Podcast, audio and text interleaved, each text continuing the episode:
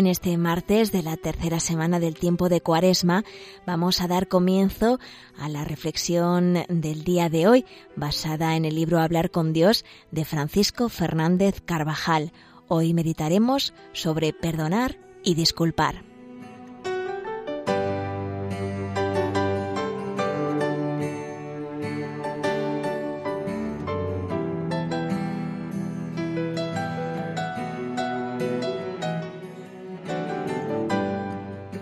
En el trato con los demás, en el trabajo, en las relaciones sociales, en la convivencia de todos los días, es prácticamente inevitable que se produzcan roces.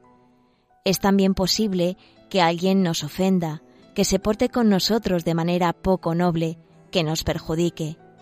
Y esto, quizá, de forma un tanto habitual. ¿Hasta siete veces he de perdonar? Es decir, ¿he de perdonar siempre?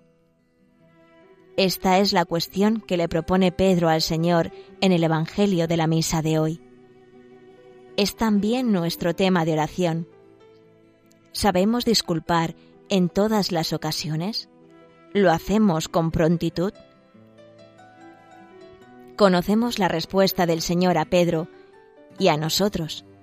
No te digo hasta siete veces, sino hasta setenta veces siete, es decir, siempre. Pide el Señor a quienes le siguen, a ti y a mí, una postura de perdón y de disculpa ilimitados. A los suyos el Señor les exige un corazón grande. Quiere que le imitemos.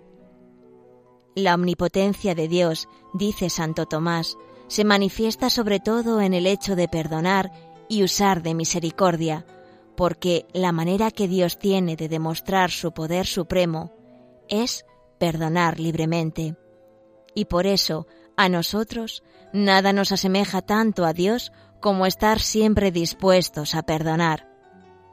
Es donde mostramos también nuestra mayor grandeza del alma.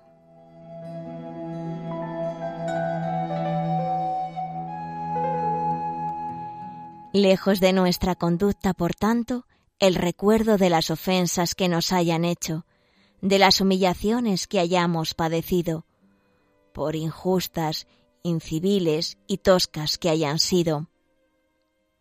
Porque es impropio de un Hijo de Dios tener preparado un registro para presentar una lista de agravios.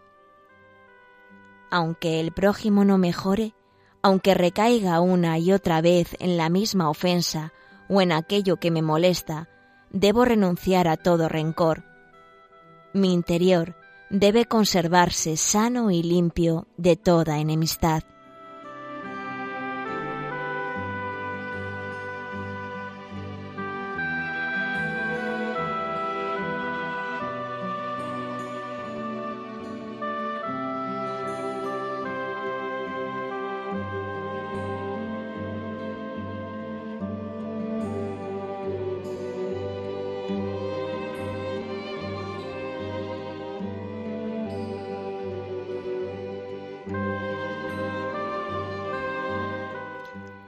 Nuestro perdón ha de ser sincero, de corazón, como Dios nos perdona a nosotros. Perdónanos nuestras deudas, así como nosotros perdonamos a nuestros deudores, decimos cada día en el Padre nuestro. Pedir perdón rápido, sin dejar que el rencor o la separación corroan el corazón ni por un momento. Sin humillar a la otra parte, sin adoptar gestos teatrales ni dramatizar. La mayoría de las veces, en la convivencia ordinaria, ni siquiera será necesario decirte perdono, bastará con sonreír, devolver la conversación, tener un detalle amable, disculpar en definitiva. No es necesario que suframos grandes injurias para ejercitarnos en esta muestra de caridad. Bastan esas pequeñas cosas que suceden todos los días. Riñas en el hogar por cuestiones sin importancia, malas contestaciones o gestos destemplados ocasionados muchas veces por el propio cansancio de las personas. que tienen lugar en el trabajo, en el tráfico de las grandes ciudades, en los transportes públicos.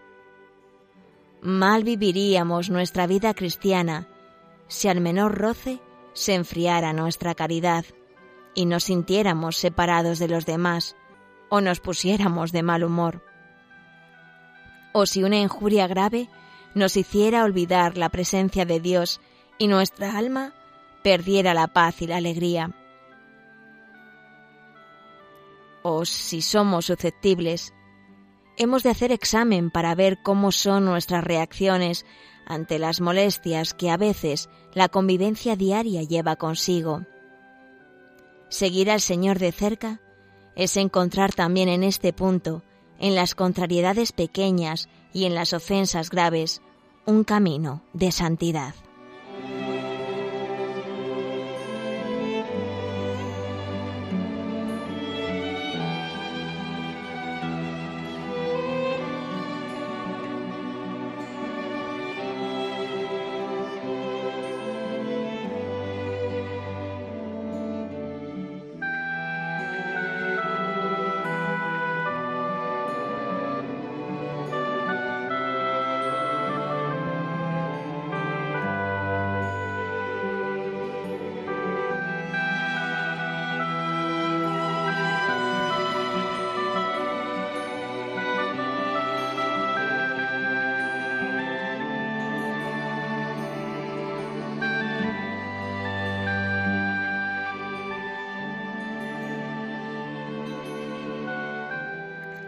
Y si siete veces al día te ofende, siete veces le perdonarás, siete veces en muchas ocasiones, incluso en el mismo día y sobre lo mismo.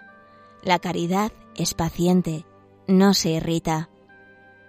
En algún caso nos puede costar el perdón, en lo grande o en lo pequeño, el Señor lo sabe y nos anima a recurrir a Él que nos explicará cómo este perdón sin límites, compatible con la defensa justa cuando sea necesaria, tiene su origen en la humildad. Cuando acudimos a Jesús, Él nos recuerda la parábola que narra el Evangelio de la misa de hoy. Un rey quiso arreglar cuentas con sus siervos y le presentaron uno que le debía diez mil talentos. Una enormidad unos 60 millones de denarios. Un denario era el jornal de un trabajador del campo. Cuando una persona es sincera consigo misma y con Dios, no es difícil que se reconozca como aquel siervo que no tenía con qué pagar.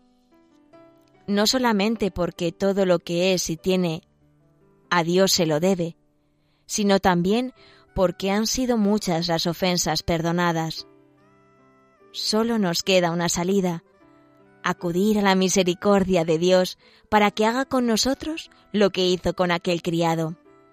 Compadecido de aquel siervo, le dejó libre y le perdonó la deuda.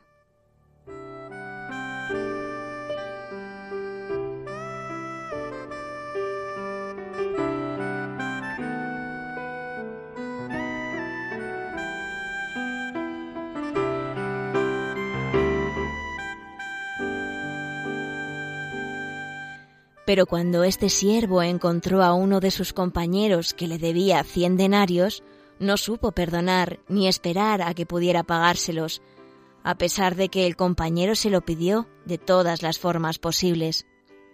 Entonces su señor lo mandó llamar y le dijo, Siervo malo, yo te he perdonado toda la deuda porque me lo has suplicado. ¿No debías tú también tener compasión de tu compañero como yo la he tenido de ti?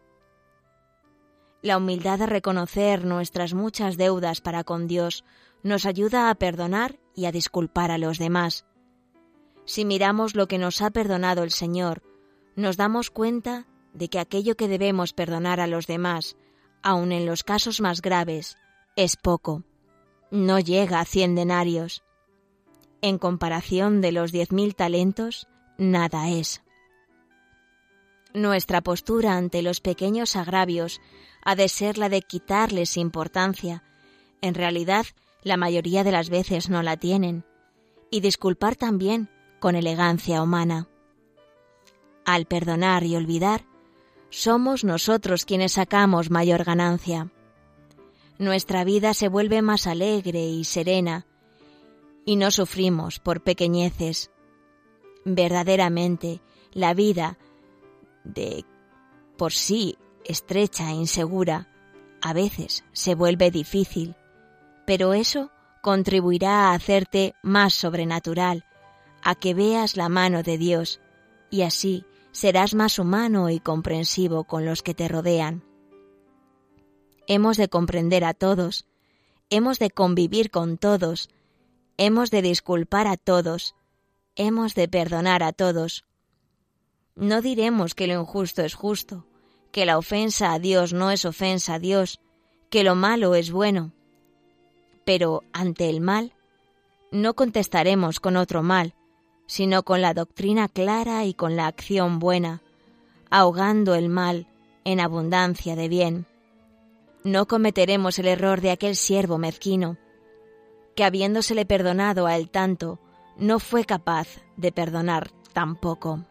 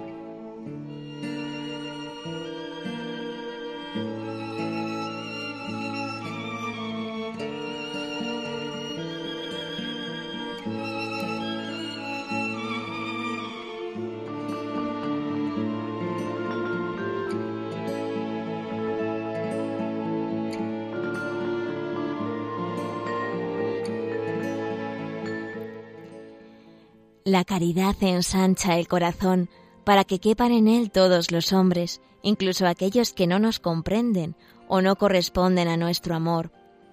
Junto al Señor no nos sentiremos enemigos de nadie. Junto a Él aprenderemos a no juzgar las intenciones íntimas de las personas. No percibiremos de los demás sino unas pocas manifestaciones externas que ocultan en muchas ocasiones los verdaderos motivos de su actuar aunque viereis algo malo, no juzguéis al instante a vuestro prójimo, aconseja San Bernardo, sino más bien excusadle en vuestro interior. Excusad las intenciones si no podéis escuchar la acción. Pensad lo que habría hecho por ignorancia, o por sorpresa, o por debilidad.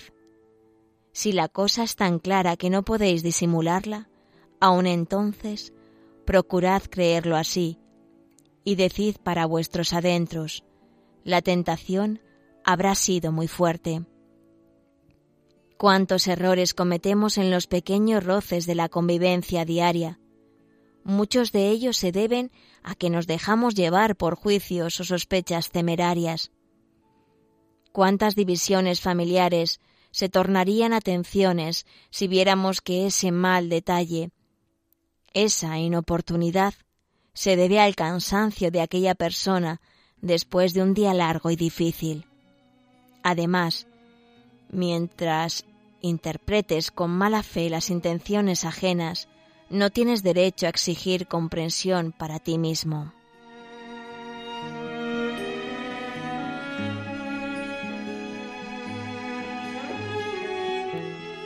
La comprensión nos inclina a vivir amablemente abiertos hacia los demás, a mirarlos con simpatía, alcanza las profundidades del corazón y sabe encontrar la parte de bondad que hay siempre en todas las personas. Solo es capaz de comprender quien es humilde. Si no, las faltas más pequeñas de los demás se ven aumentadas y se tiende a disminuir y justificar las mayores faltas y errores propios. La soberbia es como esos espejos curvos que deforman la verdadera realidad de las cosas.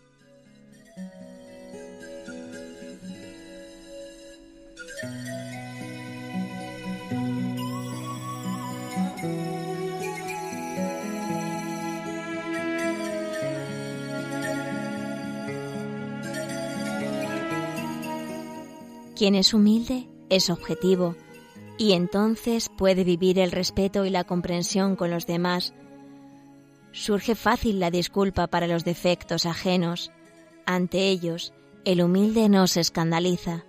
No hay pecado, escribe San Agustín, ni crimen cometido por otro hombre que yo no sea capaz de cometer por razón de mi fragilidad. Y si aún no lo he cometido, es porque Dios, en su misericordia, no lo ha permitido y me ha preservado en el bien. Además, aprenderemos también a descubrir tantas virtudes en los que nos rodean. Nos dan lecciones de trabajo, de abnegación, de alegría. Y no nos detendremos demasiado en sus defectos, solo cuando resulte imprescindible para ayudarles con la corrección fraterna.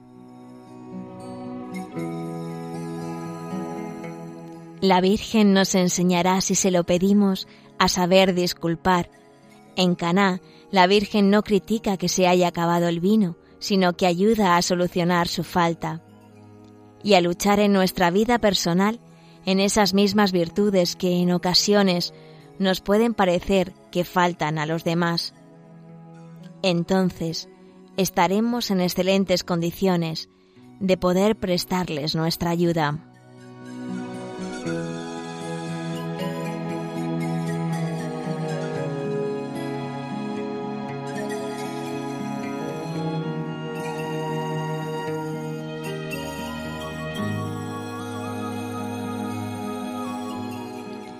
Finaliza así la meditación para el día de hoy en este martes tercero del tiempo de Cuaresma.